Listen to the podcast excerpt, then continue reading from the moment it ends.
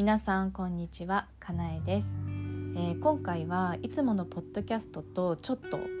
えー違った面白い企画になっておりましてあのとってもスペシャルな回になっております、えー実はですね4月の13日にこちらのポッドキャストのゲストにもいらしていただいている星読みの七尾さんが、えー5月22日に起こるお牛座の部分日食についてのウェビナーを開催したんですね。でそのウェビナーでは、えー私が私をねゲストとして呼んでくださってで後半でこう瞑想のね誘導をさせていただいたりもしましてあの今回ですねそのお牛座の部分日食についてのウェビナーを丸ごとこちらで配信していいですよというふうに七尾さんがねおっしゃってくださってそれを丸ごと今回皆様に聞いていただければなっていうふうに思います。であまりこう星のこと知らない方はねピンとこないかもしれないんですけどもあの星のこう流れマクロコスモスミクロコスモスっていう言葉があるように私たちのこう体の中で起こっていることこれはね本当に実際に私たちがいるこう地球上の多種多様性だったりとか宇宙のこう摂理だったり流れと同じように体の中でも同じことが起こっていて、まあ、そんな風に個人個人の中の宇宙と、うん、私たちがこう感じている外でこう触れているこう宇宙の流れっていうのはあの部分は全体を表すという言葉のようにこう星の動き星がねどの位置にあったりとか、まあ、満月分かりやすく言うと満月だったり新月だったりとかその動きによって私たちも少なからず影響を受けているっていうあの昔の人のねこう深い洞察と観察からこう紡がれた知恵なんですね。でこれがねこういう時っていうのは絶対こうなんだよとかっていうあの絶対的な視点で見ると正解か不正解かっていう世界の中でのこう自分の考察になってくるんですけどもそうではなくってあのそのねメッセージから自分の中で何がこう起こるかなっていうところがすごく私は重要だと感じていて、まあ、そんな風にですね、まあ、七尾さんをきっかけに星を通してこう自分のエネルギー今自分がどんな状態なのかなとかそういったエネルギーとこう向き合うことによってこう人生の流れというか、うんまあ、人生ってずっとこうまっすぐじゃないのであのそういうところにねこう意識を向けることでこう歩みやすくなったっていうのはすごくあるんですよね。なので今回、まあ、5月22日に大牛座の部分日食があるということで私たちにそれがどんな影響を及ぼすのかもたらしてくるのかっていうのを七尾さんがねすっごく分かりやすく解説してくださっていてでさらに、まあ、七尾さんの計らいでね一人でも多くの人が今やっぱりこう世の中混沌としてるので。まあ、このウェビナーを聞いていただいて少しでもね多くの人があの一人でも 多くの人がって言って一人でもなんですけどあの、まあ、一人でもすごくこうリラックスして過ごしたりとかいろんなこう気づきがね起こったらいいんじゃないかということでですねポッドキャストに丸ごと配信させていただきます。ぜひぜひねこう最後まで聞いていただいてまた感想などもいただけるととっても励みになりますのでぜひ皆さん、えー時間のある時あるいはこうながらで聞いていただければなと思います感想もねお待ちしておりますはいそれではどうぞ聞いてください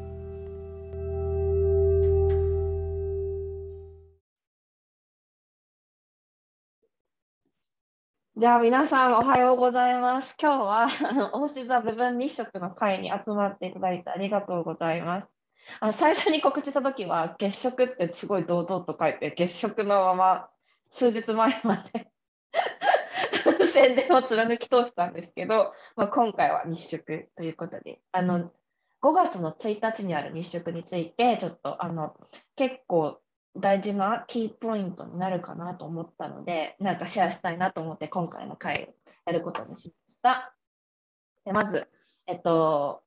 あとこの録画であの受け取ってくださる方もいると思うし、あとでそのかなえさんがポッドキャストのチャンネルを持っていらっしゃるんですけど、まあなんかあのアップで アップロードがうまくいけば、ポッドキャストの方にもあの音声を流したいなと思ってるので、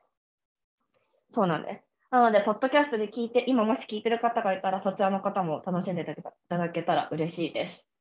で、あの、ここに来てくださってる方は、もうほとんどご存知だと思うんですけど、まあ、私の名前はケリー七尾と言いまして、今、アメリカのオレゴン州ポートランドに住んでおります。でパンデミックのあの最中に星読みをこう勉強し始めたら、そのままあのそれがすごいな続いて、今結構星読みをメインにあの活動しているっていう感じです。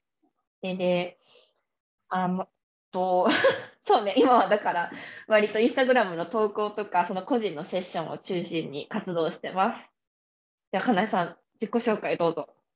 はい、えー、私、えー、かなえます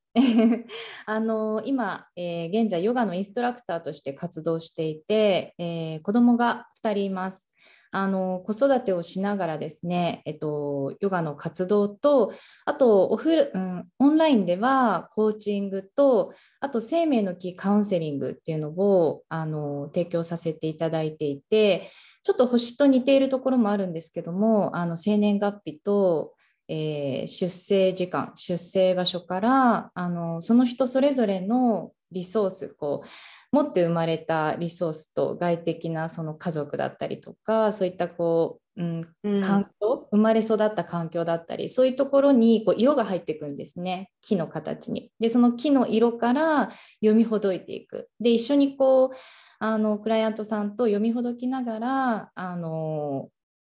なんていうのかな歩みをこう想像していくようなきっかけになるあの占いとちょっとこうコーチングも混ざったようなものをね提供させていただいてます。はい。ね、私も受けたんだよね生命の木カウンセリング。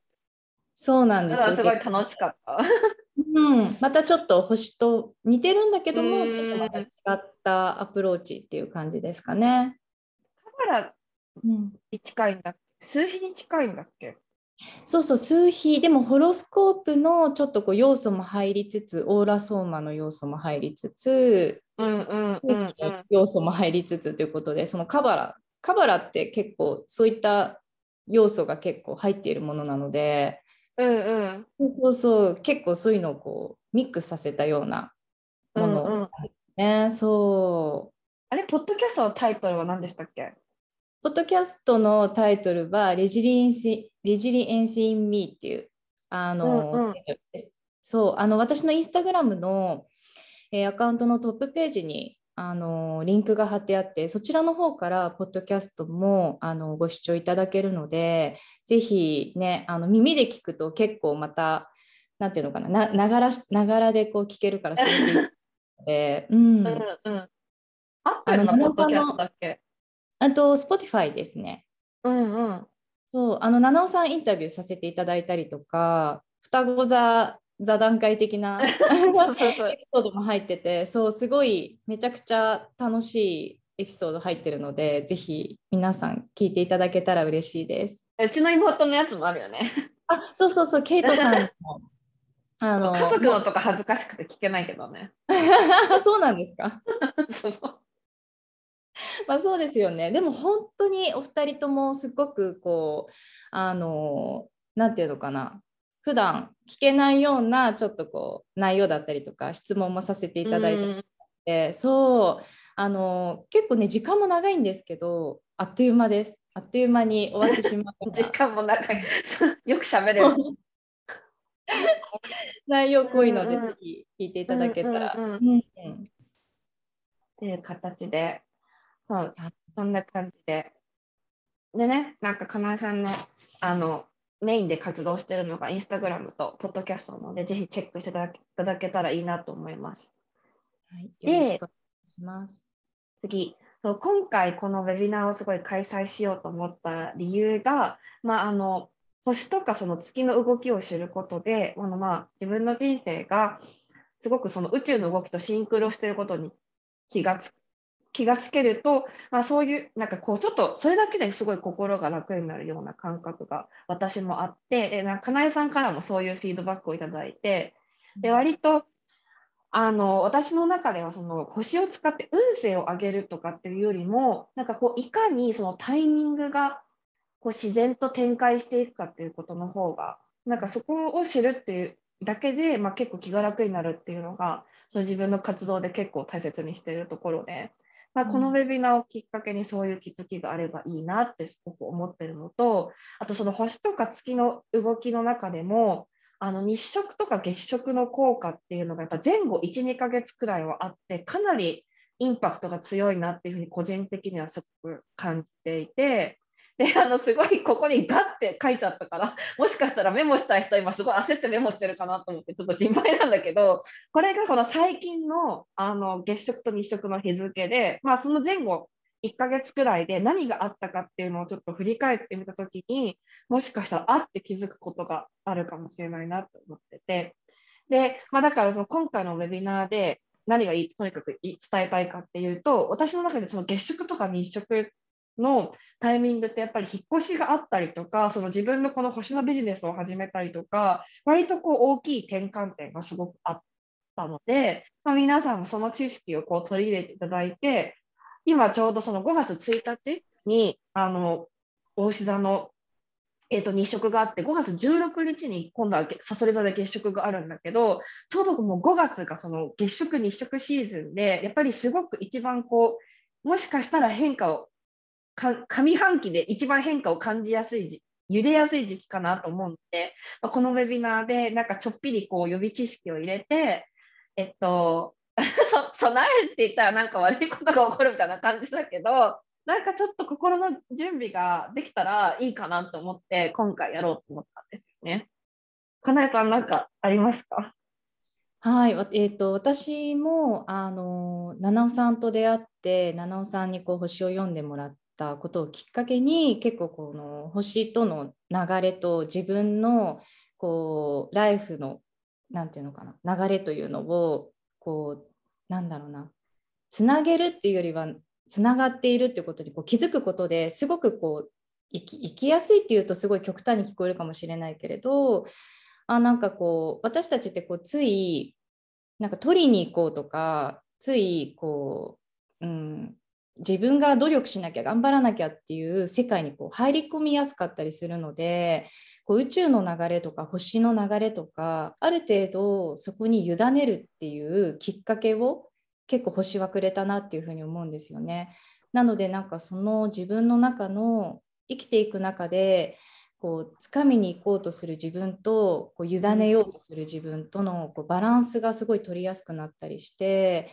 なあの今回ねこういうふうに私もお話しさせていただく機会いただいたんですけどもうすでに皆さんきっと七尾さんを通して取り入れてらっしゃる方が多いと思うんですけどあの一人でもね多くの方がこういう流れにこう自分をちょっと預けるみたいな生き方をしたら結構心地よくもちろん生きてる限り苦しみも悲しみもあるんだけれどももう少しなんかこう自分らしく入れる時間があのなんだろうなできるんじゃないかなっていうふうに感じていて、うん、私は結構七尾さんと出会って七尾さんのこの星の流れっていうのをねこう聞きながらすっごくね生きやすくなったなっていうふうに感じてます。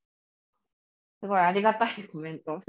うん本当に。そうだからなんか割とそのだから満月だから何かをしようとかその新月だから何かをしようっていうふうにすごい自分で設定しなくても自然とよくよく考えたらやっぱ新月とか満月の辺であこういうことが起こったなとかそういうふうに感じられるだけでなんかずっとやっぱりその状況にいるわけじゃないんだなっていうことがすごいやっぱりだんだん分かってくるというか、まあ、まあそういう喜びとか安心とか、まあ、苦しいのも波のな波がやっぱりあるからやっぱりそういう波があるっていうことがね、なんか理解するだけでも結構女性は楽になるかなっていうふうに思ってで今日ももしかしたら星に詳しい人は聞いたことがあるかもしれないですけどなんか魚座でその木星と海王星っていうのが0度でぴったりくっついててそのぴったりくっつくのはコンジャンクションと165年に1回のなんか天体イベントらしくてなんか木星と海王星がコンジャンクションするのはしてたけど165年に1回っていうのは知らなくて。ででもこの日付も別にその魚座でじゃあ木星と海王星が165年ぶりにコンジャンクションするからやろうよって決めたんじゃなくて、たまたま2人の空いてる時間と日程を合わせたらこの日だったみたいな感じで、なんかそういう狙ってやってるわけでも全然なくって、だからなんか星の動きとかをちょっと意識してみると、別に狙ってやってるわけじゃないけど、たまたまタイミングがあったっていうことがすごい多分たくさん出てくると思う。まあ、そう思った時に、なんか自分の中ではこう、あまだまだうまくいってないとか、こう人と比べてなんかまだダメだっていう気持ちになってた時も、ああ、なんか実際はちょっと前に進んでるんだなすごい気づいできるから、なんか気 なんか気が楽になってばっかり 言ってるけど、なんか自分のスペースで進めるようになるかなっていう気はすごいします。うん。うんうん、なので、ぜひ、ちょっとここら辺の日程、すごい あの詰め込んじゃったけど、ちょっと、うん、あの振り返ってみてほしいと思います。去年の12月、あ、間違えた、2020年の12月、それから2021年の5月末から6月、あと、えっと、去年の11月から12月ぐらいかけてが、ちょっとその月食、食ってシーズンがあるんですよ、大体。まあ、その、これがシーズン。12月、6月、まだ11月って感じで、その3つのシーズンがあったんだけど、まあ、そのシーズンに何があったかって、ちょっと振り返ってみると、なんか気づくことがあるかもしれない。で、次。で、今回のその大志座日食をこのテーマを捉えるにあたってその大志座のエネルギーっていうものをちょっとこう理解するっていうかなんか体感してもらえたらまずいいなと思ってなんか大志座日食っていうけどそもそもじゃあその大志座ってどういう今その何て言うんだろうあのフォーカスが大志座に当たってるんだけどそれはそもそも大志座のエネルギーってどういうものなんだろうっていうことをまずなんかこう会を始めるにあたって、ちょっとシェアできたらいいなと思ったんですけど、どどうしようかな。なんか、あの、かなえさん、大志座についてどういうイメージあります？そうですね、大志座は、あの、なんていうのかな、私、金星に大志座があるんですけど、うんうん。うん、あのなんかこう美しいものとかこう豊かさだったりとか、うん、なんかそういうのをこう育んでいくとか、うんうん、なんていうのかなどちらかというとあのうんまあ、実りとかこう果実を余すことなくこう自分の喜びにこう栄養にしていくようなイメージかな。うんうんうん、うん、まさにそんな感じでもうそういう内容をその後半では説明していくんですけど大志座ってもうそれこそ名前の通りオスの牛だからすごい体も大きくてガシッとしててでこう地面をこうやっぱりゆっくり踏みしめて歩くっていうようなイメージがすごく強くて、まあ、多分12星座の中でもしかしたら多分一番動きが遅い動物がテーマになってるかなっていう気もしてでそういうスローネスとかゆっくりのんびり着実にやるっていうのも、まあ、その大須のキーワードの一つなのかなっていう気がしていてでこの前ちょうどこのウェビナーで何を話そうってすごい考えた時にちょうどそのスローネスの大切さっていうテーマをもとにインスタグラムで投稿してた方がいてその人カナダ人の方なので英語全部英語なんだけど私が今回あの日本語にちょっと訳したのをなんか読んでみようかなとでこのなんかスローネスについての投稿を多分読んだ時にちょっとこの日食で何がテーマになるか雰囲気がすごいつかめるんじゃないかなと思ってあの今から 読んでみます。で、じゃあ、いきます。えっと、まず1番。資本主義社会において当たり前とされているスピードに打撃を受けた人々、特に精神的なトラウマや身体的な病に悩む人々にとって、スローネスこそが癒しのリズムである。トラウマを受けてからいきなりすぐに元通りに回復してしまわなければと思う私にとって、スローネスは必要不可欠な薬である。この人はあのトラウマのヒーリングを専門にしている方なので、そのスローネス、ゆっくり時間を取ることがなぜ必要あのヒーリングに必要なのかっていうテーマであのポストしてくれてる人なのね。うん、で、次。3番目。スローネスは自律神経を修復する。スローダウンすることで、瞑想神経が活性化され、私はより落ち着いて機能することができる。4番目、資本主義者たちは人間の価値は休息を取り、体を回復する能力ではなく、生産性のみに存在するという歪んだ信念を持っている。スローネスは、そんな資本主義者たちに対する反抗である。スローネスは私のヒーリングプロセスの有機的な進展を支えてくれる。そして私のペースで進むことは素晴らしいことだと教えてくれる。そのペースが私の理想よりずっと遅くても。6番、スローネスはリペアリペアレンティングの一種である。スローダウンするとき、自分自身を優しく受け止められるようになるから。で、最後が、7番目、スローネスは他者とのつながりを求める私を助けてくれる。スローネスを実践するとき、私の心は落ち着き、見捨てられることや拒絶への恐怖に支配されなくなる。8番、スローネスは自分自身とのつながりを可能にする。スローダウンしたとき、私の体が求めてやまないことを私自身に与えてよいのだという自己信頼の中に生きることができる。っていうのがそのソフトコアトラウマさんっていう あの面白い名前のインスタグラムの人が投稿してくれたんですけどこのスローネスっていうのが例えばなんか割とよく聞くのがなんかゆっくり丁寧にその大志座って確かにそういうそのゆっくりやるとか着実にやるっていうのがすごくテーマになりやすいあのあのお星座なんだけれどもでもそのスローネスとかゆっくりとか着実にってこう普段聞くときに丁寧な暮らしっていいよねとか時間をかけることって豊かだよねとかちょっと割と表面的な形ですごく受け取られるんだけどでもこの資本主義社会においてはやっぱ生産性が一番なので例えば私このウェビナーに 結構信じられないくらいの時間をかけたんだけどそういうことは割と無駄だっていうふうにされたりもすると思うのね。で風邪とかも治りが早いのがいいとかでなこ治りが早くって、それ次の日から例えばなんか2日だけ休んで、3日目にはもう、なんだ金曜日に風邪ひいたら土日で治して、月曜日にはもう元気に出社してるのがいいとか、あの実際ゆっくりがいいとか、その時間をかけるのが丁寧で素晴らしいっていうふうには聞いても、実際本当はついやっぱり焦るのがあのデフォルトになっちゃってるとすごく思っていて、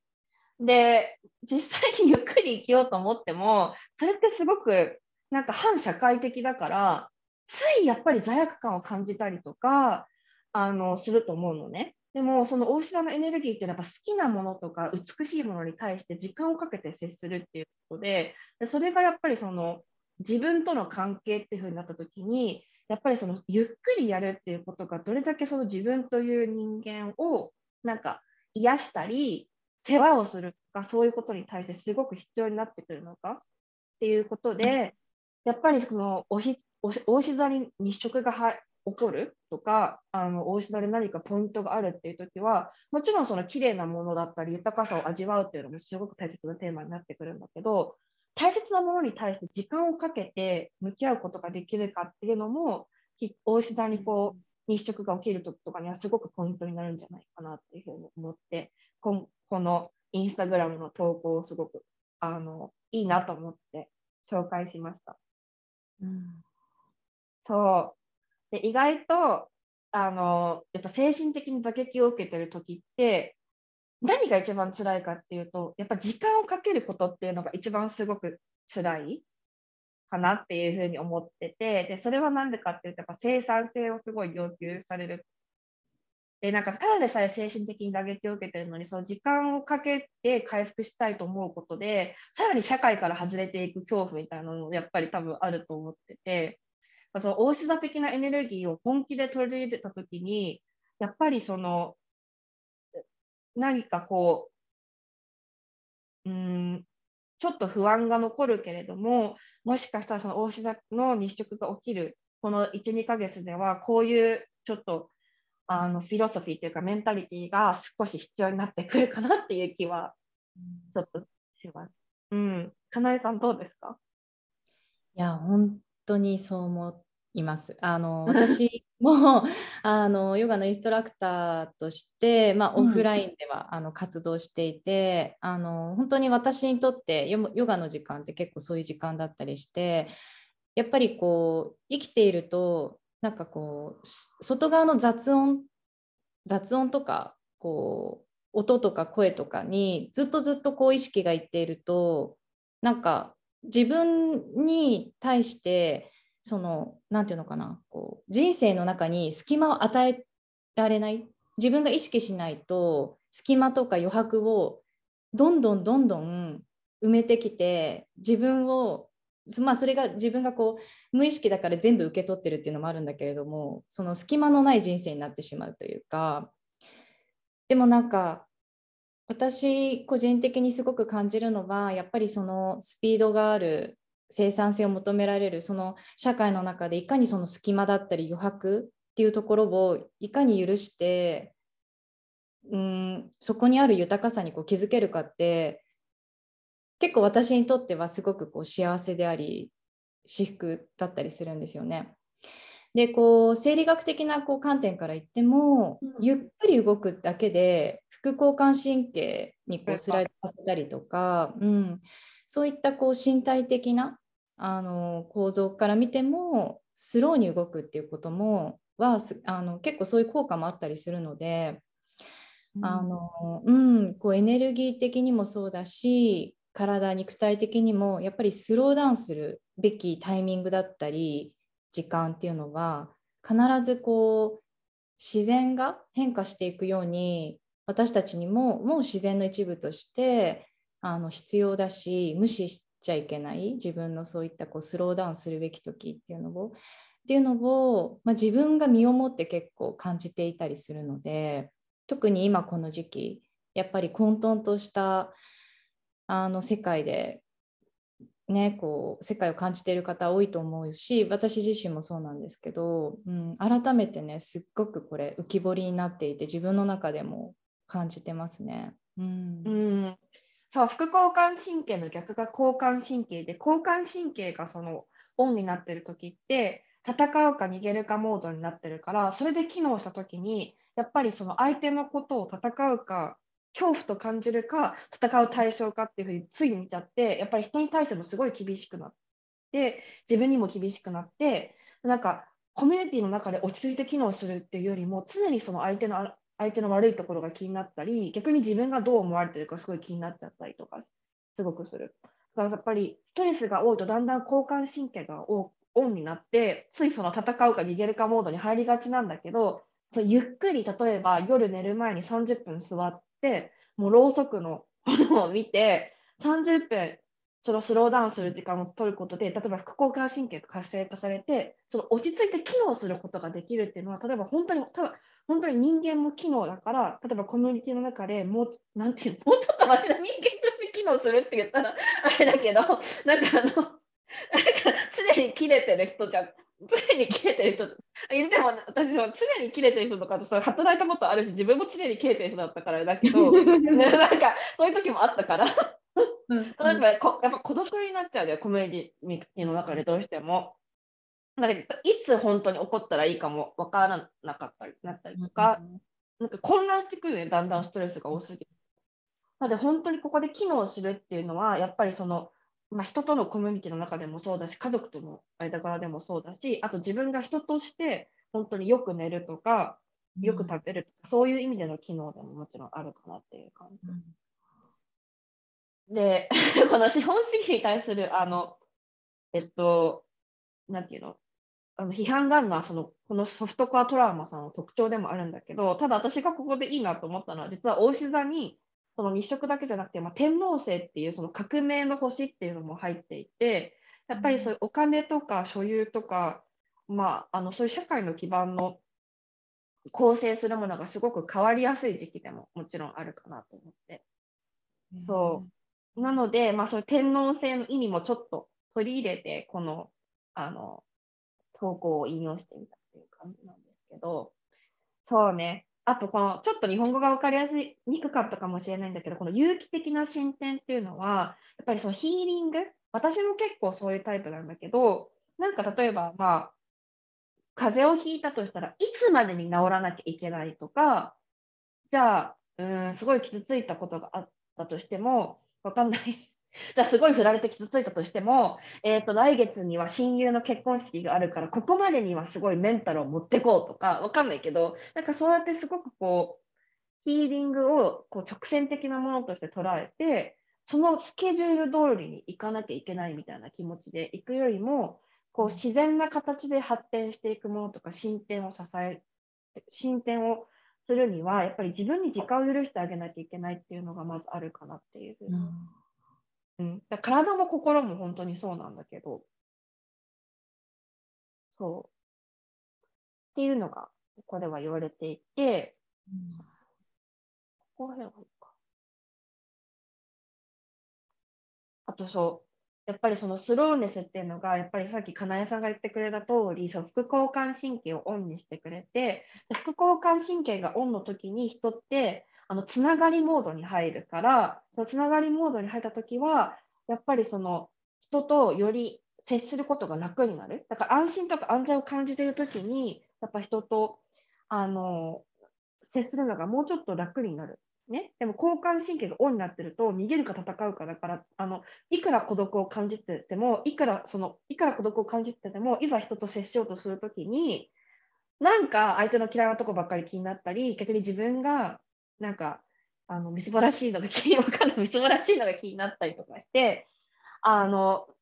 寂しくても孤独でも、でもそのつながりが叶わないっていう、すごいあの辛い状態になっちゃう。けど、ゆっくり、その、人との、ゆっくりスローダウンすることで、ちょっとずつその人とのつながりをこうつな見つけていくっていう時に、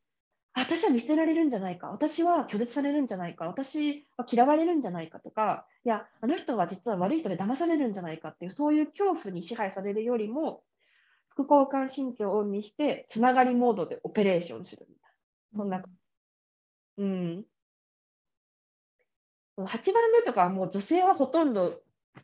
わかる、もうなんかやっぱり生理とかがある時にどうしてもその休みたいっていう気持ちと なんか仕事しなきゃいけないとかこれしなきゃいけないっていう気持ちですごく葛藤することもあると思うんだけどやっぱりその自分のリズムとか自分のねなんか休みたいっていう気持ちをあの優先するとどうしてもやっぱりその資本主義社会からは外れていったりとかその常識とか例えば周りの人がいいとすることとかからは外れていくかもしれないからそう自分の感覚を信頼するか、人のし人のうん価値観を採用するかっていう問題もやっぱりそのスローネスのトピックの中にはもちろん入ってるかなっていうふうには思う。うんうんいや本当そうですよね。なんかこうちょっと勇気を出してその結果がやっぱりこう生産性がないからなかなかこう自分の思う通りにすぐにこう結果が返ってこないかもしれないし期待と離れて離れた結果を得るかもしれないけれどもでもいかにそこに信頼を置いてやってみるこう勇気を出してやってみるかってことでしかなんかこう本当に自己信頼って気づいていけない。自分との関係性だったり自分への人生へのこう何て言うのかな。うん。まあ、信頼つながり、うん、喜びとかなんかそういうところでしかなかなかこう、うん、なかなか怖いし難しいんだけど私自身結構それすごい感じてるんですよね。うん、そうなんです。私も すごい揺れる。いつもやっぱりこれぐらいの時間例えば自分が満足いく行くまでやるよりも3時間でここまで仕上げなきゃとかなんかそういうことをすごいつい考えたりとか例えばこのウェビナーとかも内容を詰めようと思えば詰められるからどうせ来てもらったんだからこれもこれもこれもこれも詰める詰めて ゆっくり説明するよりも内容を絶対突っ込みどころがないように充実させなければみたいな気持ちにとらわれることとかもすごいあるんだよね。だからやっぱいっぱい知識を持って帰ってもらった方が満足度が上がるに違いないみたいな感じで。でもそれって満足度っていう他人のことを思いやってるようで、その拒絶されることとか見捨てられること、だからその悪い評価が来ることが怖いっていう気持ちだから、やっぱりそういうふうに詰め込まなきゃっていう気持ちにすごくなるんだけど、いやそうじゃなくって自分が何かをこうパフォーマンスしていい評価を受けることで拒絶を避けるんじゃなくって、まあ、今日来てくれた人とえっ、と、なんか 星について考える楽しい時間が持てたらいいなみたいなつながりモードでやった方が多分絶対いいウェビナーになるし自分も多分負担がすごい少ない。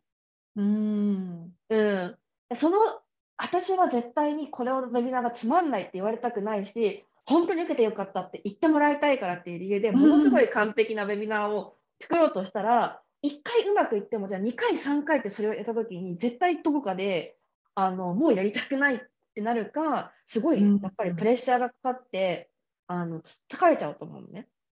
いや本当にそう思います私も。なんかなんだろうこうヨガとかのねクラスとかもそうだけれどなんかこう皆さんにもっとこうしてこういう風な気持ちになってもらえたらいいなってそれは自分の中の両親でももちろんあるんだけれどもやっぱりそこでなんかこうが頑張りすぎるって変だけど、うん。まあ、もちろんそれが自信とかにつながることもあるとは思うんですけどなんか逆に強制的に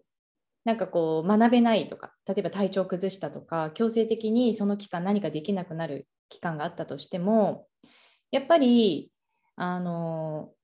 ある程度自分のなんかこう力だったりとか自分の目には見えないところに少しこう信頼を置いて肩の力を抜いて強制的かもしれないけど休んだ後って結構パワフルだったりとか自分が思ってもないような力が出たりとか、うん、ちょっとなんか話がずれちゃうかもしれないけどスポーツとかもすっごいしゃかりきに頑張ってあもう結果出さなきゃってっていう時よりちょっとなんかこう休んじゃった怪我してちょっと休んじゃったその後の方が意外とその脱力したところからぐわーってこう力が湧いてきたりとか、うん、だけどそういうのって気のせいかなっていう風な感じで結構排除しちゃう。なんかそこから結構学べなかったりして、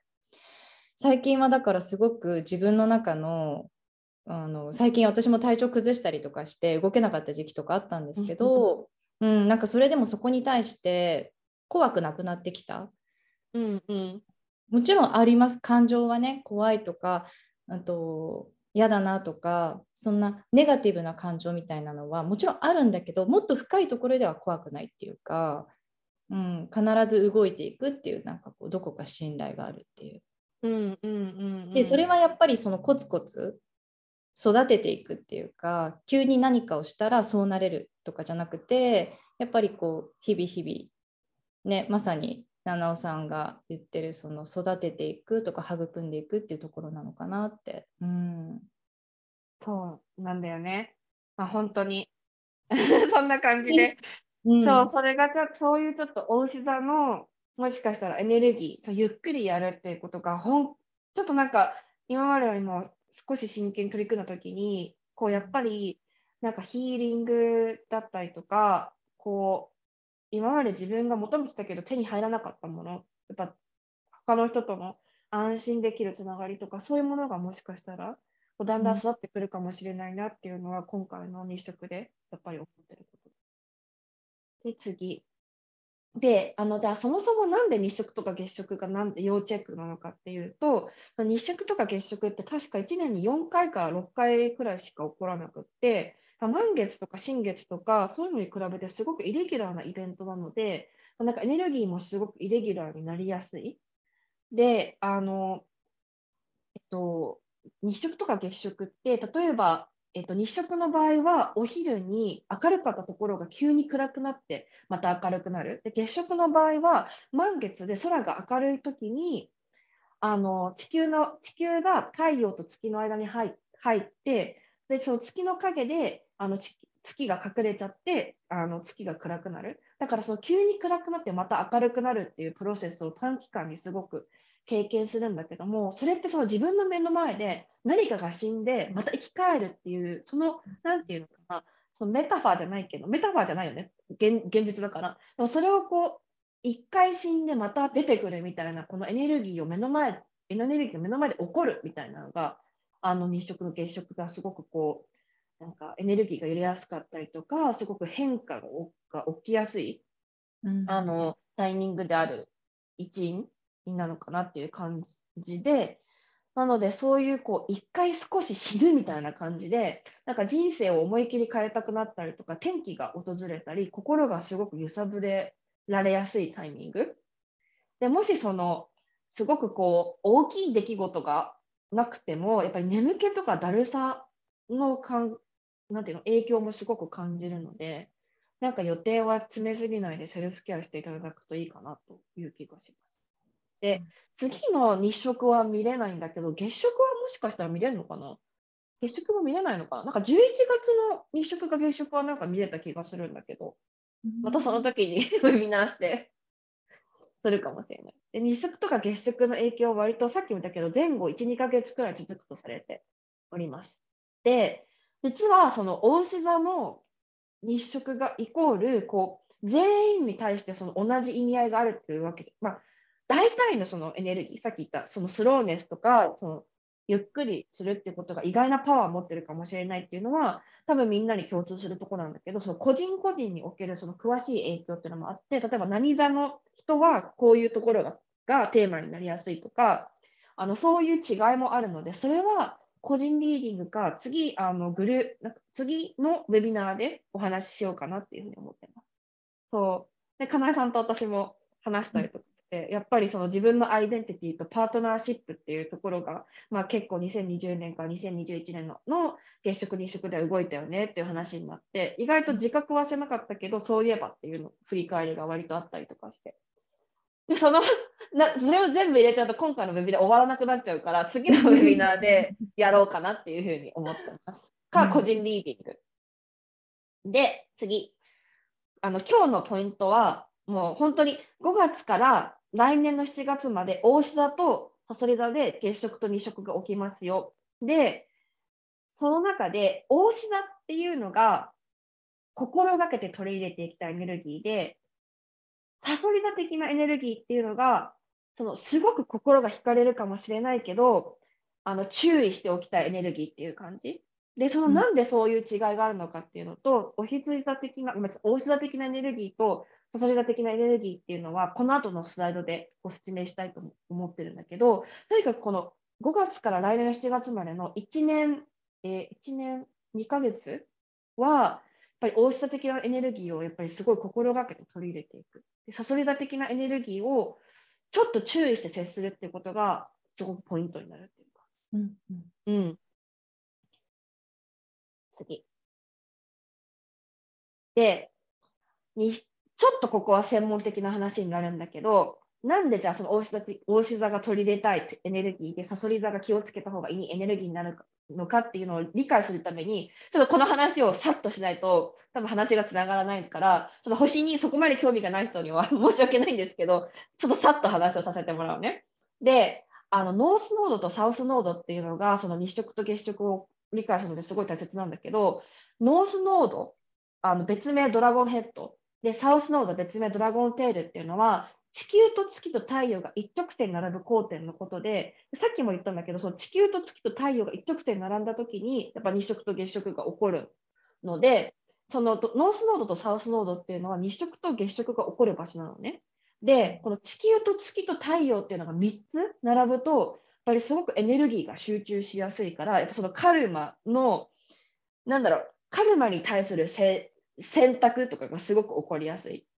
で、そうじゃあカルマは何何かって言った時に、多分、かなえさんの方が詳しいと思うんだけど、私もそのカルマの意味が全然分かってなくって、最近その星野先生が、えっと、ヨギーニなヨギーニなので先生が説明したのを聞いてなるほどと思ったんだけど私カルマっていうのは前世で何か悪いことをして今世で何か解決しなきゃいけないことだと思ってたんだけどでも本当の意味はカルマっていうのはその自分のせ行動の積み重ねで起きた必然的な結果みたいな意味があって例えばだから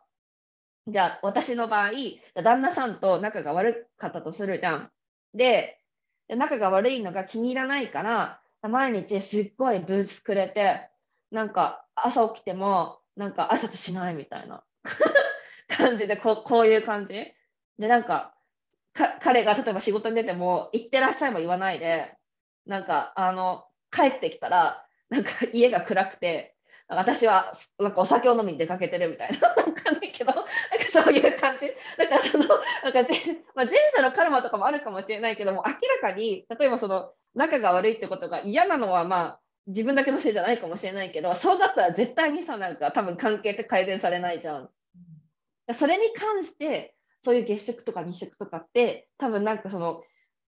多分変化が起きやすいと思うんだよね。うん。うん、だからその、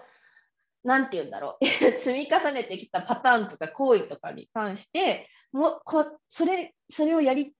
やるんですか？みたいなだったりとかちょっと違う風にやってみてもいいんじゃない？みたいな感じで少しこうあの変化が起きやすい場所なのかなというふうには思うんだけど、まあ、そういう意味ではそのあのさっき言った通りそういうちょっと変化が起きやすいのが月食日食っていうのもあるんだけど、まあ、とにかくその月食日食っていうのがそのノースノードとサウスノードっていうところにその月とか太陽が集まった時に起きるんだよっていうことなのね。で、あの月とか太陽って人にとってはすごく大切なあの星なので、自然とその人の心が無意識のうちに惹かれるポイントでもノースノードとかサウスノードっていうのは。で、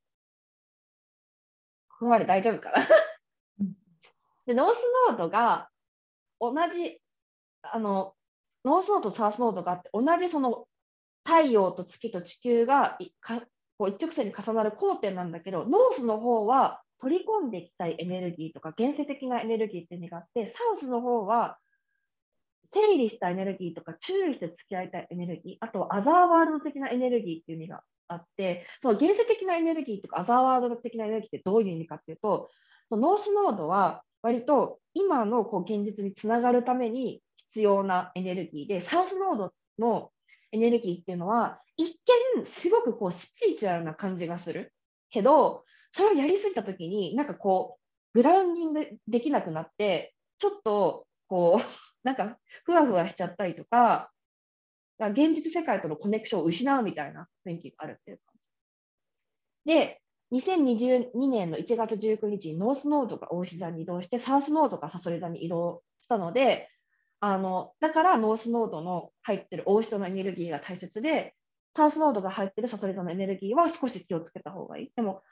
どっちにしろ、どっちにもやっぱ心はすごい惹かれる。だから例えば、ノースノードが入ってるオフィスさにも心は惹かれるけど、サソリ座的な世界観にもすごい心が惹かれるっていう感じで、なんだよね。で、だから両方とも、あの、こう、なんていうの、知っておいた方がいいなと思って、次に両方の特徴あの説明しようと思ってるんだけど、まあ、ノースノードとサウスノードっていうのはあの月食とか日食が起きる交点でもあるのであの2023年から7月くらいまでは大志座ノースノードとサソリ座のサウスノードの周辺で月食とか日食が起きますよってだからみんながもし今後この1年ぐらいの間で大志座日食が起きたとか大志座月食が起きたりとかああの大志座のあそこのノースノードっていうところで起きてるんだと思ってくれればなんかいで、ちょっと専門的なお話なんだけど、なんか一応理解したらいいかなと思って。うん、でもっと言うと、なんかあのなんでそれがそのカルマとか、例えばその原生的なエネルギーとかザワー的なエネルギーとかっていうふうになるかっていうと、太陽っていうのがそもそも太陽と月と地球の関係がなんて言ったらいいんだろう。太陽って今世の人生の目的みたいな意味があって、で月が前世の記憶とか、あとその地球の記憶のすべてをこう記録してるっていうような意味があって、やっぱそのあの月と太陽が並ぶとかっていうタイミングって、やっぱりその今世の目的意識と、そういう前々から繰り返してきてる記憶とかカルマがこう割とぶつかりやすいとか、そういう意味があって、あのやっぱりその月と太陽が並ぶタイミングで、しかも日食とか月食とかっていうイレギュラーなタイミングは、すごくこう気づきが深いタイミングになりやすいっていうの。どうですか、金井さん、大丈夫ですか、私の説明。いや、もちろん大丈夫です。大丈夫？うんうんうんうん。いや、本当に、でもなんかその流れをすごい私も感じてるし、皆さんも感じてらっしゃるのかな？うんでじゃあ、そのオースダ的なエネルギーはとにかく、もうさっき言ったとして、サソリ座的なのが何かっていうこともすごい気になるんですけど、うん、次。そうで、サソリ座の世界観、サソリ座、そのサウスノードが入ってるから、サウスノードもノースノードどっちも心がすごく惹かれるんだけど、でもサウスノードの方は少し気をつけて観察して、自分の、こう、なんていうのかな、あの、そこに入り込みすぎてないかっていうことをすごく考えた方がいい、この世界観に。で、私、サソリ座、ちょっとここに書いてるのはサソリ座を悪く言ってるように聞こえるかもしれないけど、私自身がサソリ座に月星座が入ってて、本当にあのちょっと半分この世界観で結構なんか生き生きてるからこう自分 自己批判じゃないけど自分でなんか戒めじゃないけど あのサソリ座のすごいいいところもあるんだけど、まあ、サウスノーグが入ってるからこういうシャドウサイドがもうちょっと出てくるかもしれないよってことで今回はリストさせてもらいました。で、サソリ座の世界観っていうのがあのサバイバルででサバイバルってやっぱり基本的に自分の命を守るためには必要な力だからあのそのエネルギーっていうのが不要ってわけじゃなくてその適適所適材というか本当に必要な場面では絶対使った方がいいんだけどやっぱりサソリ座の世界観的にはその現実はこのままではいけないっていうことをなんか伝えてくるんだけどでも例えばお金がないとかなんだろう、ここからあなたは身動きが取れませんよとか、そういう現実をそのまま受け取ったらそうなんだけど、でも絶対ここの場面を直感とか策略で乗り切ってやるみたいな、そういう粘り強くこう生き残りをかける強さみたいなのが私的にはある星座だなと思って、でもそこがこうダークな方に転じていくと、やっぱりどう乗り切るかとか、どう裏返していくかっていうところにあまりにもフォーカスしちゃうと、なんか現実や世界の不信感とか、あの人は敵でこの人は味方っていうものの見方をしちゃったりとか今ここじゃないところに真実があるっていう感覚がすごく強かったり私のいるべき場所はここじゃなくてあそこだみたいななんか気持ちが常にあったりとか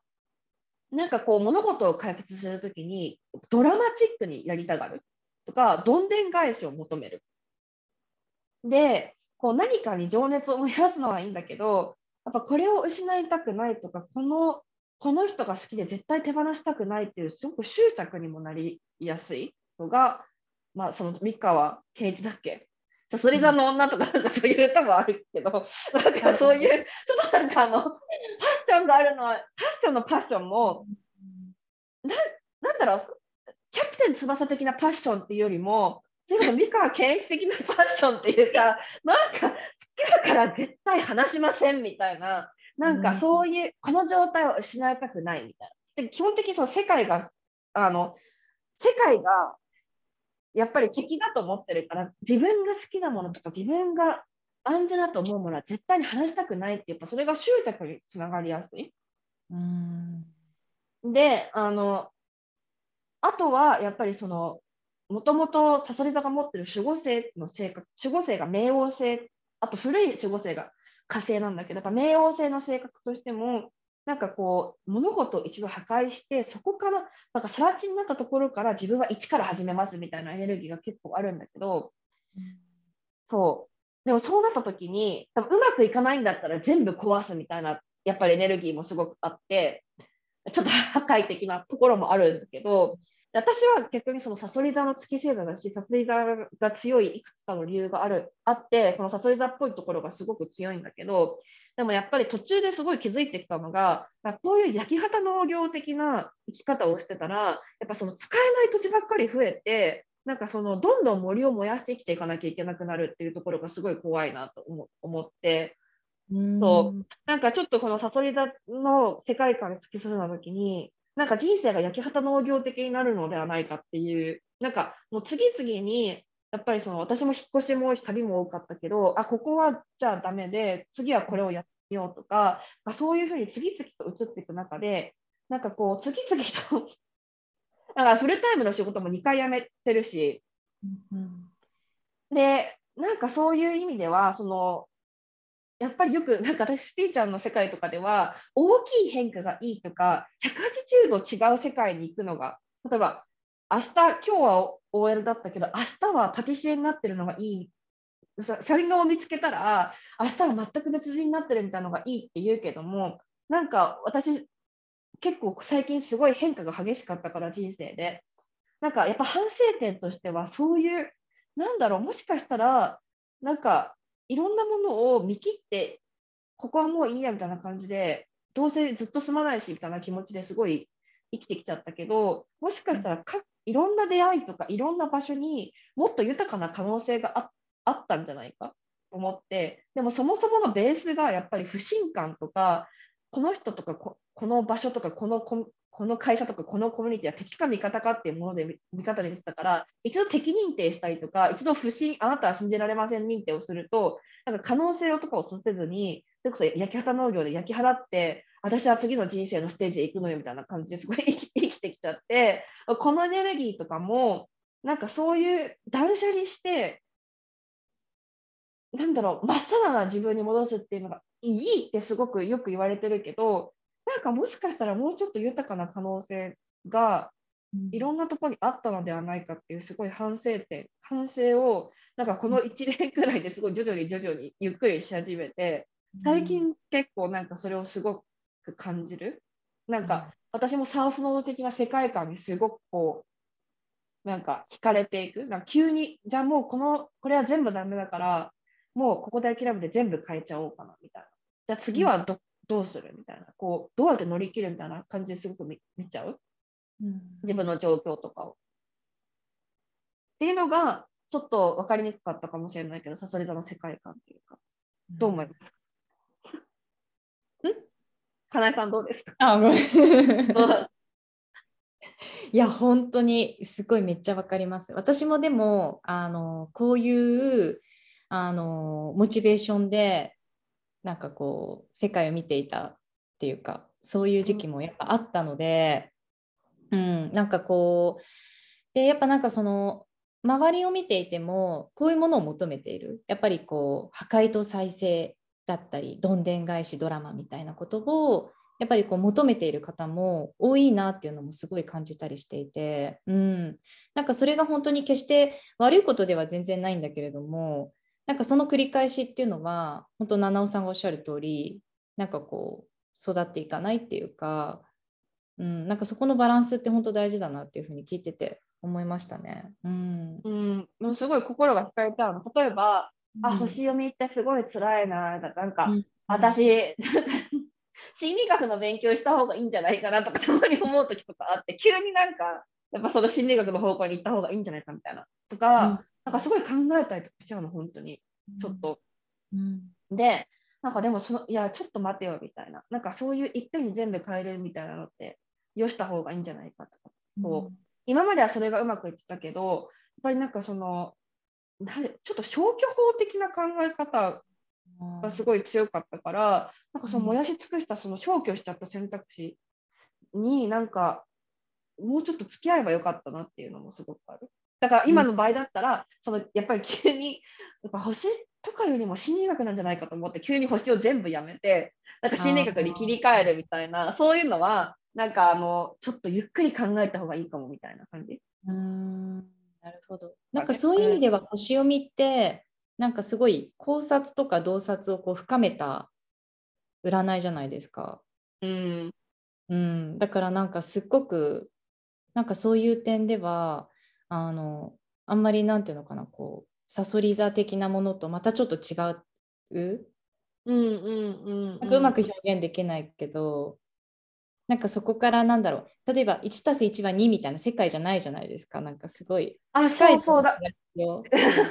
なんか自分の話になっちゃうけど私がやっぱりやってたのは、うん、そのお客さんに絶対嫌われないようにとか絶対あの満足してもらえるようにっていうことで一回一回をすごい完璧にしようとしてて一回一回が本当に勝負みたいな感じのセッションをしちゃってて、うん、ちょっと燃え尽き症候群になってて、うん、やっぱその燃え尽きやっぱそういうなんだろう切り切り切り捨て米じゃないけど切り捨て米はやってないけど難しいなんか。一回一回一回が勝負だったからやっぱり突然やっぱすごいところにあ入っちゃう時もあってその人の、うん、そうなった時になんかそれって私こんなことこんな扉を開けてしまうなんてなんか良くないんじゃないかみたいな私はなんかその心理学を習ってなんかトラウマケアとか一から学び直した方がいいんじゃないかみたいな感じになってきちゃったんだけど、でも多分その前にそもそもこういう世界観がやっぱ自分にあってその最初から本当に相手に対してすごいフルフォースでいくっていうかなんかこうだみたいなのをすごい準備しすぎてると相手の反応もやっぱり強くなる。でも、うん、次にそうちょっと移すとこの大須田的ななんかこう、心地よさとかを大切にしたりとか安心できるつながりを大切にする世界観で星を読んだら多分そんなに最初からすごい情報量を詰め込んだりとか完璧にしようと思わなくてそのお客さんとの持続的なつながりの中で少しずつ展開するものがあればいいっていう世界観だったら多分そもそもそういうふうなあの悩みにならないような気もするのね。うん。でもなんかそれすっごくわかります。私もでもヨガ。の先生もそうだよね。多分、うん、なんかヨガとか、まあ、セッションとかもねあのコーチングとかもそうかもしれないんですけど、うん、特にまあヨガに関してはいわゆるなんかこう、まあ、インストラクターって呼ばれることもあるし先生とかって言われることもあるんですよね。でもなんか全然そういう私が何か教える立場ではなくて私はただその空間を提供してでその何か持ってる知恵ヨガそれヨガの知恵は伝えるんだけれどもそれをなんかこう100%相手に自分渡すとか100%伝えるとかじゃなくて少しこういう知恵があるよってその中でその人自身が自分の中に入った時になんかこうじそれぞれの消化の仕方があってそれぞれの気づきがあってその気づきがまたこう外側に体を動かしながらエネルギーとして外側に循環しながら巡った時に初めてそこである意味では完成される空間っていうかこう自分だけが全部をこうやるとかではなくってなんかそう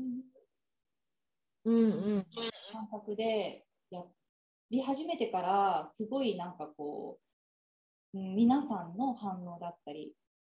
私もやってて楽しいと思えたりとかうん。なんかありましたねそういうやり方にしてから。うんうんうんうん、うん、そうそれは本当になんか何かをやるときにやっぱこの1年くらいはすごい積極1年2ヶ月くらいは積極的に取り入れた方がいいかなって思っていて、あの、大志座のキーワードにやっぱ体とか五感っていうのがすごくあるんだけど、その自分の体としっかりつながるとかってすごくよく言うけど、意外としっかりつながっちゃうと耐えられないこととかもすごくあると思うのね。満員ですとかもそうだと思うんだけど、とかこのなんか実はこれ我慢したけどやっぱこれ嫌だなとかっていうのはすごい出てくると思うから本気で取り入れた時にすごいなんか難 難しいなってちょっと思ったりとかはすごいしてて。うんうん、で安心感とか心地安心したいよね心地よさを感じたいよねってよく言うけどそもそもそのサソリ座的な世界は敵で味方はこれしかいないみたいな感じだとそのやっぱりすごく安心感がいいよねって頭ではその言葉としては入ってきててもそれを本当に体験するところまでに行くっていうのはすごくやっぱチャレンジ積極的に取り入れたいってことはやっぱチャレンジでもやっぱりあるので、なんか本当にそれを取り入れてるかどうかっていうことを自分に問うとどうなんだろうっていうのはすごくある。うん本当になんかその安心すらも育てていくような感じですよね。なんかすぐに安心そうそのヨガの話みたいに。うん、うん、ね、なんかすぐにこれをやったら自分がそういうふうになれるとかっていうよりも、まあ、それすら理想とか結果すらもこう手放して、まあ、持ってても全然いいと思うんだけれどもでもやっぱりそのある程度粘り強く、うん、っていう表現が合ってるかわからないけど、うんうん、合ってるなんかこう日々日々、うん、根気強く、なんか自分を見捨てないみたいなところで関係性を育んで自分の安心を築いていくとかっていうトライアンドエラーでもあると思うし、うん。うん、あ例えば家事をする時とかもなんかこの家事をしなかったら旦那さんになんか 使えない女だと思われるみたいなそのなんか、うん、あの緊張感嫌われる？拒絶されるっていう緊張感でやるのと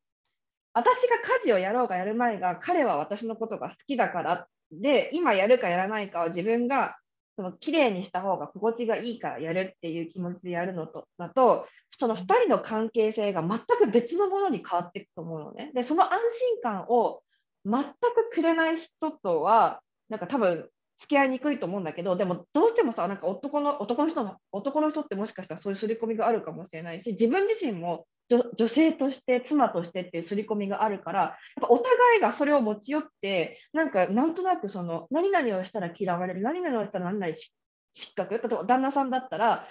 すごい転職したいけど前の仕事よりも200万給料、200万給料下がったらちょっとやばいかもしれないけど、200万給料下がったら、もう俺はなんか男として、ここの大黒柱としてはいられないんだみたいな感じで、すごくだからなんかね、奥さんに絶対に批判されるに違いないと思って転職活動するのと、なんか100万円下がろうが200万円下がろうが生活はきつくなるかもしれないけどそれは彼女が自分のことを好きか嫌いかには関係ないんだっていう気持ちで転職活動するのでは全く違う話になってくると思うのね。だから同じことをやるのでも安心感とか信頼とかその心地よさの中であの何かをしてるかそれとも私はこれをや失敗したらもう命取りになるっていう気持ちであの誇りを集めてるかで 分かんないけど全然なんかあの違ってくるなって思ってなんかおかしく笑ってきたんだけど。いやいやいや分かりやすい分かりやすい。そうそう身近なお話で分かりやすい。いやなんかさ心地よさを重視するからって急にさ掃除のいらない人生とかにはならないと思ってだからさそり座の世界観でも王将の世界でもどっちもそのなんか掃除機はかけなきゃいけないと思うんだけどでそれがさ楽しいタスクになるかどうかわからないけど大抵のタスクってこれをしなかったらこう思われるとかこれをしない私はこうみたいなジャッジがすごいついちゃってるからそれがじゃあそのサソリ座的ななんかなんだろう、私はこの、なんだろう、夫婦の関係を絶対に失いたくないから、家事を完璧にやりますみたいな気持ちでやってるのか、それとも、これは、ね、私の好きな家族が住んでる場所だから、なんか、ちょっと、適当に掃除しとくかみたいな、わかんないけど、そういう気持ちって全く違うじゃん、もう。全く違う。なんか本当にそこは、なんか結構問われてるっていうかやっぱなんかこう全体的に私も含めこうテーマだなっていうふうに思うんですけどやっぱその同じことをやっていてもどういうあり方だったりとかどういうモチベーションでやってるかっていうのはものすごいその現実のこう展開にこう影響を与えるんだろうなっていうふうに思うし結局なんかそこってなんかこう流れに乗ってるとやっぱそのサバイブ意識にこうなりやすい。だけれどちょっとなんかこうふと立ち返ってみて自分がどんな今こうエネルギーで気持ちで気分でやってるのかなってこう自分に問いかける時間とかそう物理的な時間じゃなくてタイミングうんなんだろう立ち止まるようなこう自分に余白を与えるとなんかこうあサバイブ意識でいるなってこういうことに気づけるとまたちょっとその意識が変わってその意識が変わると本当になんかこう自分の喜びに変わっていくとか豊かさにこうつながっていくのかなってすごい思うから常にサバイブ意識だと本当になんかこう生きるための何かみたいになっちゃってなんかこう身を削るようななんか知らないうちにすり減らしていくような自分に何もなんかこう栄養が入ってこないようななんか状況になっちゃうなっていうふうにやっぱ思うんですよね。うん、うん、そうね。うん。そうだからそういう意味で、その誘い座のいいところもすごいいっぱいあって、例えば、なんかそういう、なんだろう、魂の危機とか、そういう、なんだろう、本当に、あの、なんか世界が崩壊するみたいな、ここをしくったら、なんかみんな、ちょっとやばいみたいな時に、そういう本能をこう駆り立てて、みんなが生き残れる道を探すっていう意味では、誘い座のそういう交感神経がオンの感じですごくいいんだけど、でもいつもそれだと確かにさっき花江さんが言ったみたいに栄養が吸収できないとか、その楽しむっていうことができなくなってくるからそのなんか、えーと、掃除機をかけるとか料理をするとかなんか仕事をするとかそのやらなきゃいけないことは変わらないかもしれないけどもともとのその世界観の設定がどっちになってるかでなんか相当自分の中でなんか味わえるものがすごく違ってくるのかなっていうか、うん、うん、だから何かその変化をしなきゃとは言っても例えばこの期間の中にその例えば転職をしなきゃいけないとか転校しなきゃいけないとか何かそういう変えるっていうことをしなきゃいけない人ももちろんいると思うんだけどその方向性もなんかこうより心地いいとかより安心して通える会社がいいなとかそういうことをあのよりそのゆっくり自分の時間が持てる会社がいいなとか、そういう感じで何かちょっとその変化の方向性を求めてみたらいいのかなっていう気もするし、あと時間をかけるっていう意味では、やっぱりその情報とかあのがあまりにも少ないと、そういう何か決断するときにすごいストレスになると思うので、何か変えるっていう時にもすごい時間をかけて、例えば私が例えば転職するとしたら、あの転職するとするじゃない。で、その会社からオファーが来て、すごく悩むじゃない？例えば。で、その時に、どうしよう。ここで決めるか決めないかで私の人生が変わるって考えるよりも、例えばその自分の持ってる疑問とかをこうすごく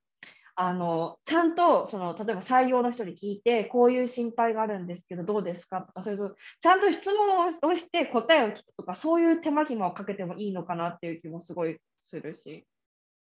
うん。まあ、そういう変化はもちろんその安定性とか確実さがテーマになるからといってその変化を全部避けてほしいって言ってるわけじゃなくてもちろん必要な変化はそれぞれの人生それぞれのタイミングであるから全然いいんだけどその変化を起こすときになんか例えばちゃんと質問をして、ちょっとコミュニケーションをとって、お互いこう、あそういうことねっていう何らかの合意があってから例えば変化に移るとかそれ急に自分の直感とかで全部決めようとしたら多分すごいストレスになると思うのね。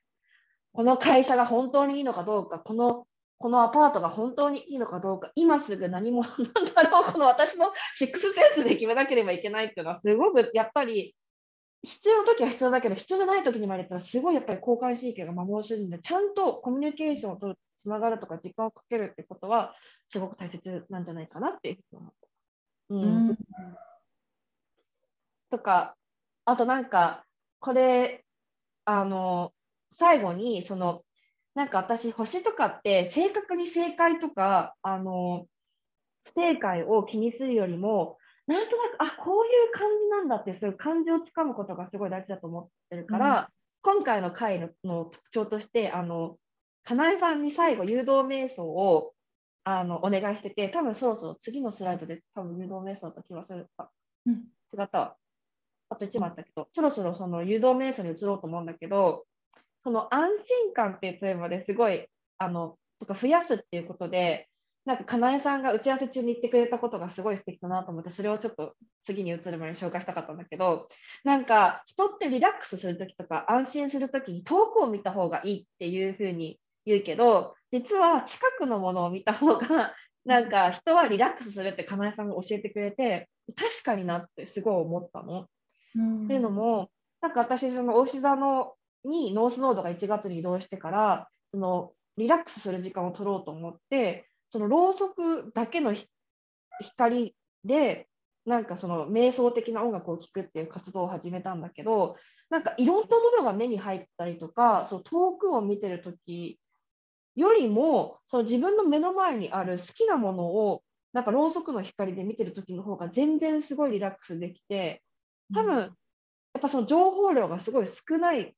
のと多分自分の好きなものだけ見てるから多分リラックスできると思うんだよね。で、ここに増やすって書いたんだけど、なんか増やすって、やっぱこんまりとかも流行ったし、断捨離とかも流行ったから、なるべく大切なものは減らした方がいいとか、物は減らした方がいいっていうんだけど、実はやっぱ自分の好きなものに囲まれるっていうのは、やっぱすごい癒しだと思うのね。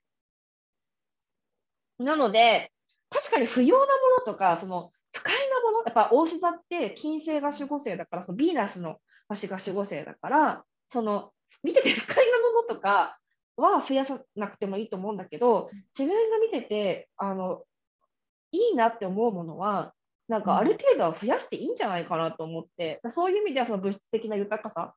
うん、自分が好きな洋服とか自分が好きなクリスタルとか絵とかわからないけどそういうものは自分がその至近距離で眺めて心が落ち着くっていうか安心感があるっていうものであればもう集めていいんじゃないかなってすごい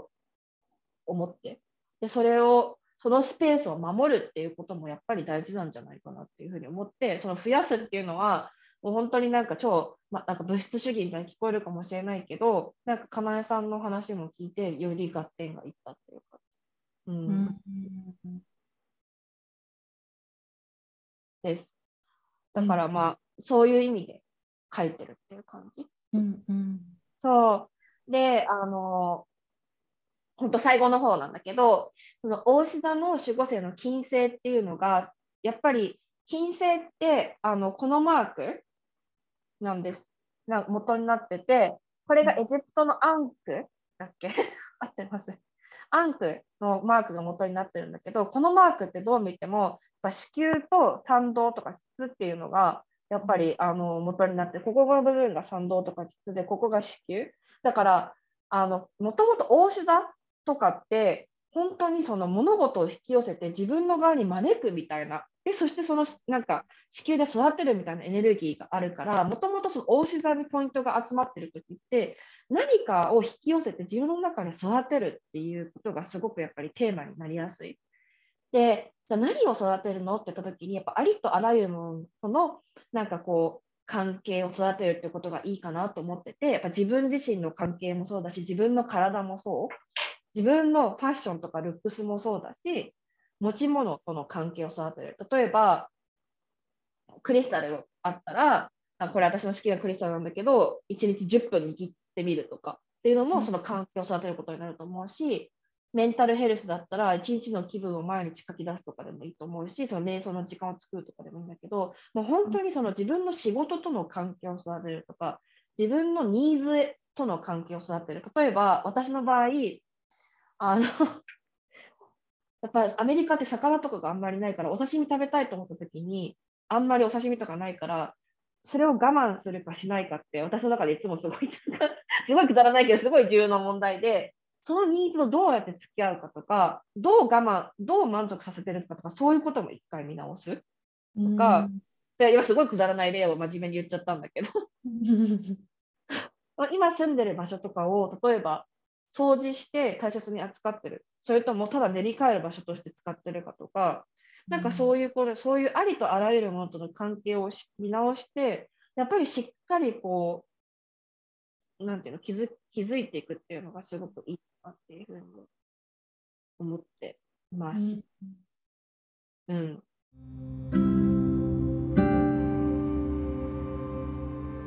ちょうど1時間15分話して、ちょうどいい感じで。で最後英語で書いちゃったんだけど、あのやっぱりこの大志座のその日食っていうのは多分そのやっぱり小さな死っていうのもあるからどっちかっていうとこうすごいお祝い的な雰囲気じゃないかもしれないけど多分そういう日食とかあの月食とかでこうエネルギーが揺れやすい時を利用して一回ちょっとスピードを落としてみてやっぱ回復するとかつながる自分の体とか感情を感じる。で自分のなんかこう成長のペースを守るとか自分のあの好きな人とか好きなものをにこう手をかける。っていうことでなんだろうやっぱ金星って愛の星でもあるのでその愛のやっぱり愛するっていうことをこう再確認して再再なんていうのブ ブーストかけるじゃないけどなんか自分にとって愛するってどういう行為ことなんだろうみたいなことを多分最終的にはすごくこう感じていくような日食になるんなっていうふうに思ってま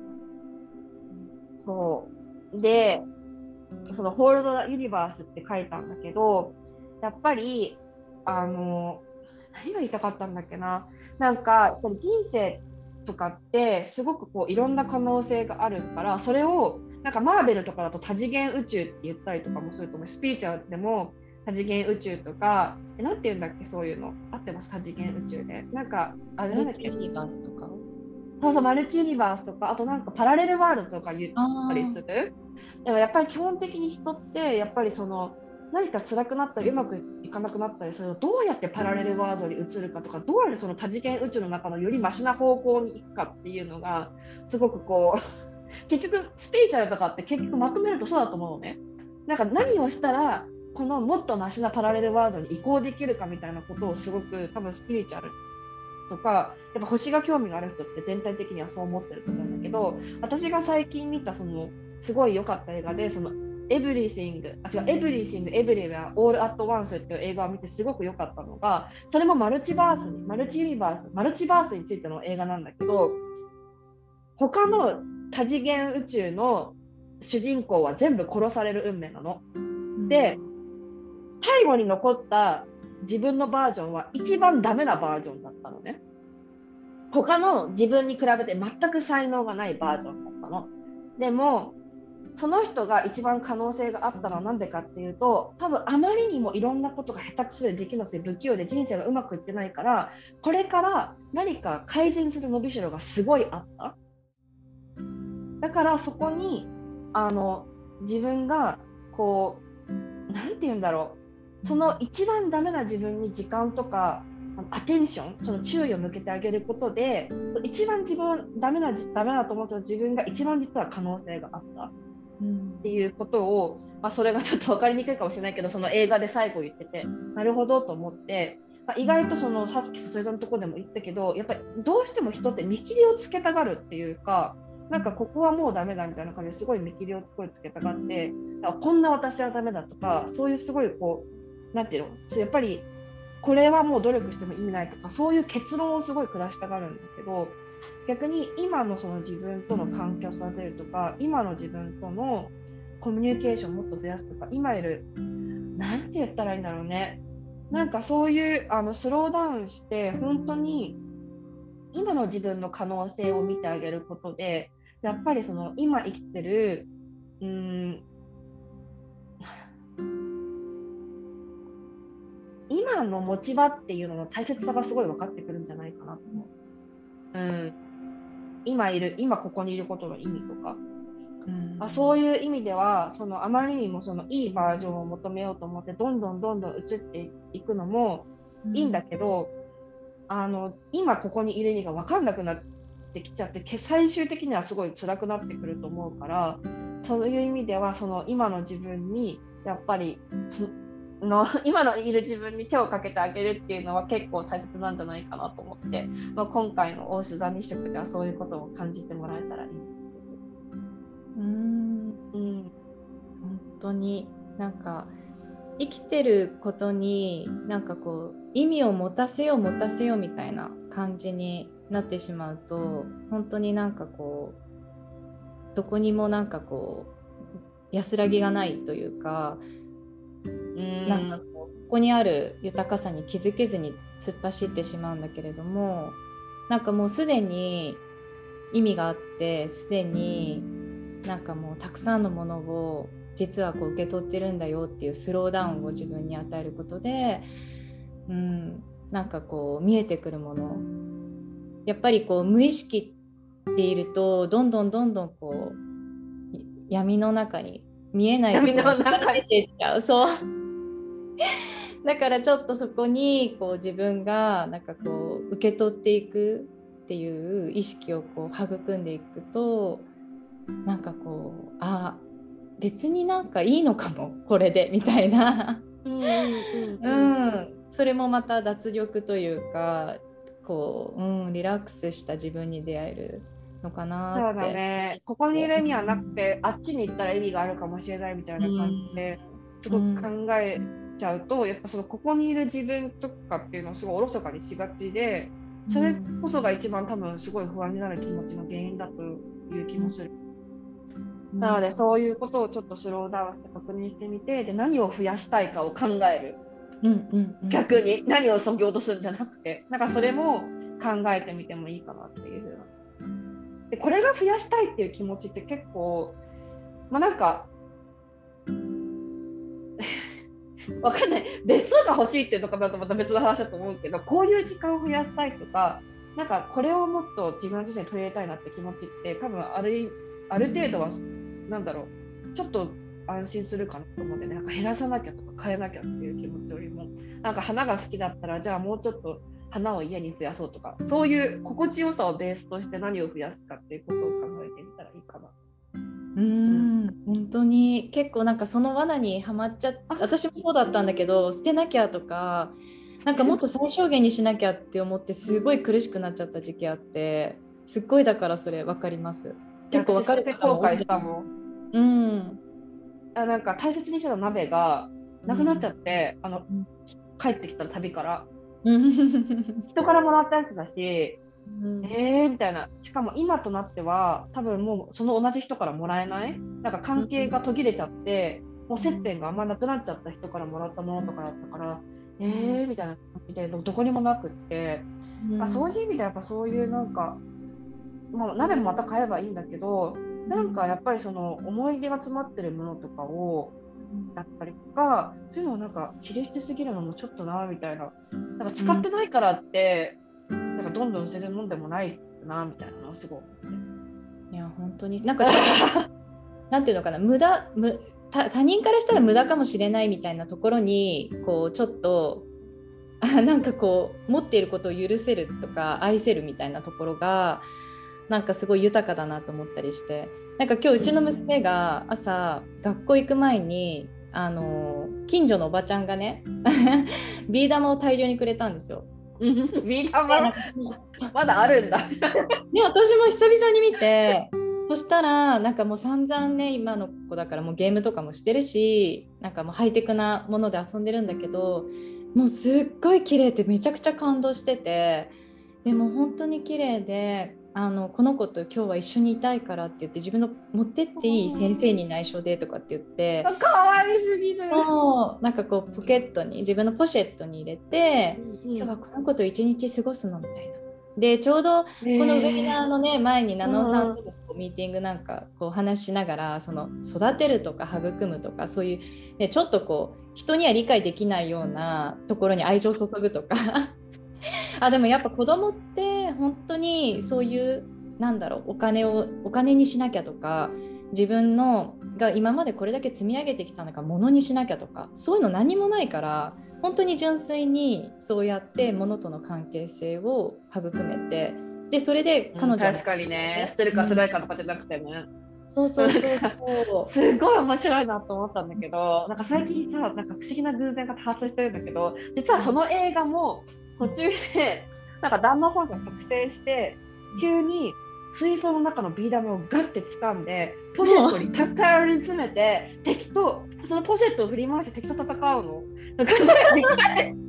びっくりした。なんか今そうさっき話した映画まさにそのビー玉をポシェットに詰めてそれはでも好きだからとかじゃなくってそのビー玉の入ったポシェットを敵にバンバンってぶつけてみんな倒れるみたいなこんなシンクロ。いや本当にその通りの話だったの。だからそうでもそうだからそういうさなんかビー玉とかもさ1個に限る必要はないじゃん。なんか好きだったら別に50個ぐらいあってもよくって。なんかそういうのはいちいちまあお金もがないのになんか買い物しすぎるとかはねなんかこう持続的じゃないからあれだけどなんかもうピンクが好きだったらピンクだけ集めてればいいしなんかうん。いいじゃんみたいな。だからそういう